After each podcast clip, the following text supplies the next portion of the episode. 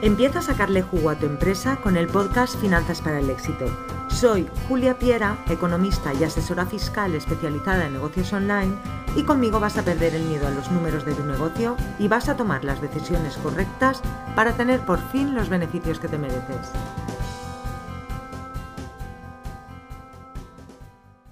Hola, soy Julia Piera y te doy la bienvenida a mi podcast Finanzas para el Éxito un lugar donde te hablo sobre todo de los impuestos y las finanzas de un negocio online, un podcast donde te ayudo a no pagar de más cumpliendo siempre la legalidad.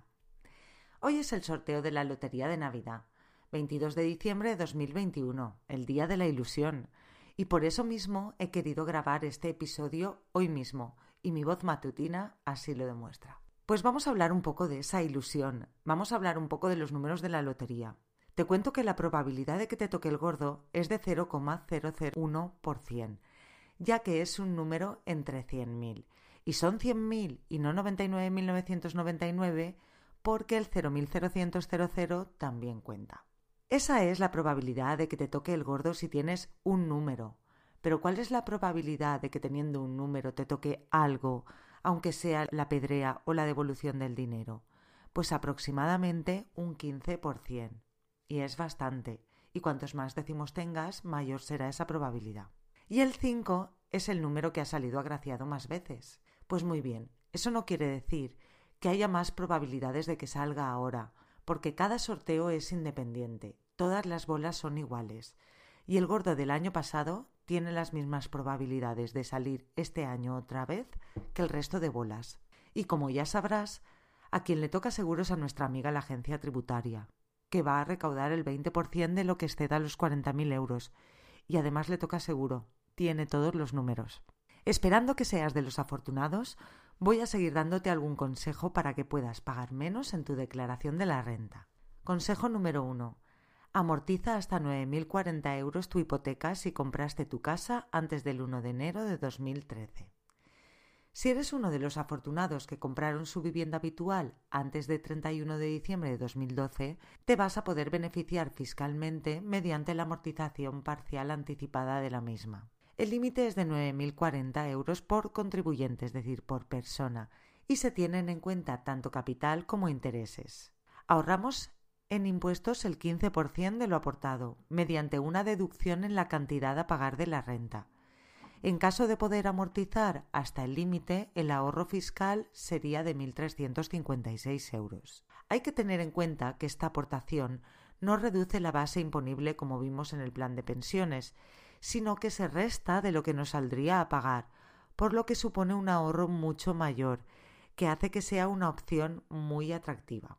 Y ahora me preguntas, si tengo poco dinero y tengo que elegir entre plan de pensiones o amortizar hipoteca, ¿por cuál me decanto?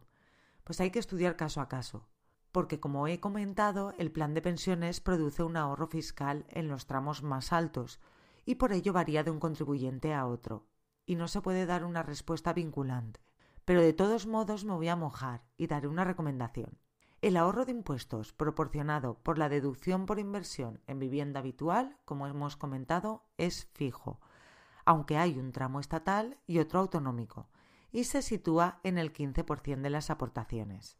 Las deducciones, la deducción por inversión en vivienda habitual de la que hablamos, se restan de la cantidad que sale a pagar, de la cantidad que te saldría a pagar en tu declaración de la renta, es decir, de la suma de la cuota íntegra estatal y la autonómica. Por otro lado, las reducciones, hablamos en este caso de plan de pensiones, disminuyen la base imponible, es decir, la cantidad sobre la que se aplicará el impuesto. Funcionan de manera diferente y por tanto no benefician igual aportando la misma cantidad. Debemos además tener en cuenta que una amortización parcial anticipada nos evita el pago de intereses de esa cantidad durante todos los años que nos quedan de hipoteca, por lo que el ahorro es mucho mayor al puramente fiscal. Al amortizar hipoteca pagamos menos intereses, sobre todo si reducimos el plazo de la hipoteca, y también nos beneficiamos de una deducción fiscal, es decir, tenemos un doble beneficio. Y aunque no es tan cuantificable, tenemos un tercer beneficio, que es mejorar tu salud financiera al reducir las deudas, y es algo que a largo plazo aumenta el dinero que tienes disponible y te da mayor seguridad y calidad de vida.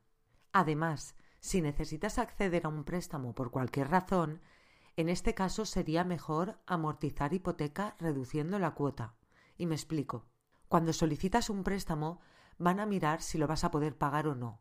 Y para ello miran el dinero que entra en tu cuenta, pues mediante nómina, ingresos de actividades económicas y el que sale por las deudas contraídas, es decir, todas las obligaciones de pago que tienes.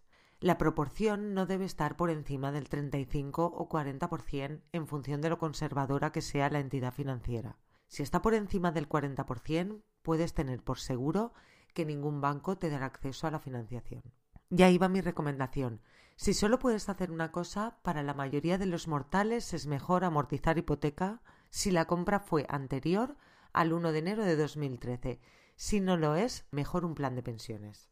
Consejo número 2 compensar ganancias con pérdidas. Otra manera de ahorrar en el impuesto de la renta es compensar ganancias con pérdidas. Por ejemplo, si tienes pérdidas por la venta de unas acciones y estás pensando en vender otras de las que obtienes beneficio, hazlo antes de que acabe el año y así pagarás menos impuestos. Esto también es aplicable a ventas de inmuebles cuyas pérdidas y ganancias también se pueden compensar. Como norma general, podemos decir que las pérdidas y ganancias se pueden compensar entre activos del mismo tipo, pero no con otros, es decir, peras con peras y manzanas con manzanas.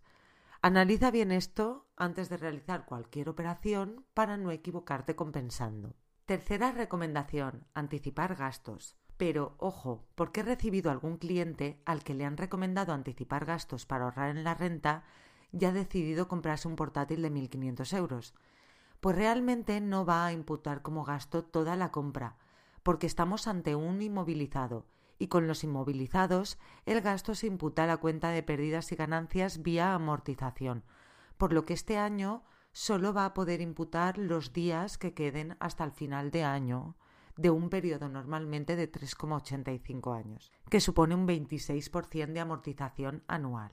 Para aumentar el gasto por amortización también podría aplicar amortización acelerada o libertad de amortización por creación de empleo si cumple los requisitos. De todos modos, lo que quiero resaltar es que anticipar la compra de un inmovilizado supone pagar menos impuestos, pero nos podemos llevar una sorpresa y que no sean tantos como imaginábamos en un principio, porque el inmovilizado no va directamente a gasto, sino que va vía amortización. Otro tema son las compras de inmovilizado material nuevo cuyo valor no excede los 300 euros. En este caso lo podremos amortizar todo, es decir, poner todo como gasto hasta el límite de 25.000 y sí ahorraríamos impuestos. Quiero recalcar que en este último caso lo que hacemos es no pagar este año para pagar al siguiente, es decir, diferimos el pago de impuestos, no te los ahorras. Y como el impuesto de la renta es progresivo, te puede convenir anticipar gastos si este año esperas ganar más que el siguiente porque has tenido algún ingreso extraordinario. Si esperas ganar más o menos lo mismo, simplemente estarías difiriendo el pago del impuesto. Tampoco ahorras impuestos si lo que anticipas es la compra de mercancía que se va a quedar en stock. Estás obligado a realizar inventario y si el stock no se ha vendido, incrementa tus existencias y por tanto no aumenta tus gastos en el impuesto de la renta. Así que lo que te puede pasar es que te quedes sin dinero por haber tenido que pagar mercancía que no necesitabas. Y además vas a pagar lo mismo en el impuesto de la renta.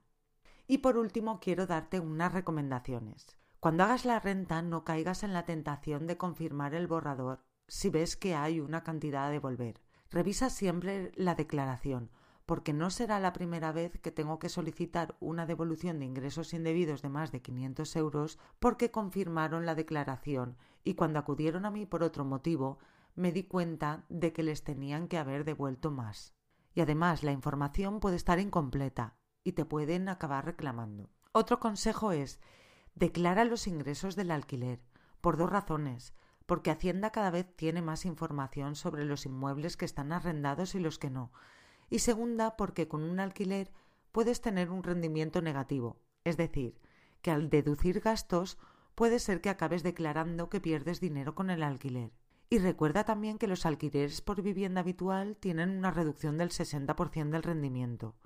con la reducción del 60% y la deducción de gastos, conseguimos en muchas ocasiones una menor tributación que con la imputación de rentas que genera un inmueble vacío. Solicita también tu certificado de retención a tus pagadores para asegurarte que todo está bien. Y si te quedan dudas, pide una simulación de renta a tu asesor antes de que termine el año. Y estas han sido mis recomendaciones para que pagues menos impuestos en tu declaración de la renta de 2021. Quiero recordarte que si quieres cambiar de asesor, el mejor momento para cambiarte es este, para empezar en enero sin cargas ni errores pasados. Si tienes cualquier duda respecto de mis servicios, escríbeme a julia.juliapiera.es o a través de Instagram o LinkedIn y agendaremos una sesión de Zoom en la que podrás conocerme y saber si te puedo ayudar y si soy lo que estás buscando. Y esto es todo por hoy. Muchas gracias por escucharme. Recuerda que esto es mi opinión y mi interpretación. Aplícalo solo si es bueno y útil para ti y para tu negocio. Me despido hasta después de Navidad deseándote unas muy felices fiestas. Recuerda que en mi web tienes recursos gratuitos y que puedes contactar conmigo. Y puedes obtener más información tanto en mi web como en Instagram o LinkedIn. Gracias por estar ahí. Nos escuchamos en el próximo episodio. Y hasta aquí el episodio de hoy de Finanzas para el Éxito. Si te ha gustado, suscríbete, deja tu comentario y si crees que puede ayudar a alguien, gracias por recomendarlo. Te espero en el próximo episodio o en juliapiera.es. Gracias por escucharme.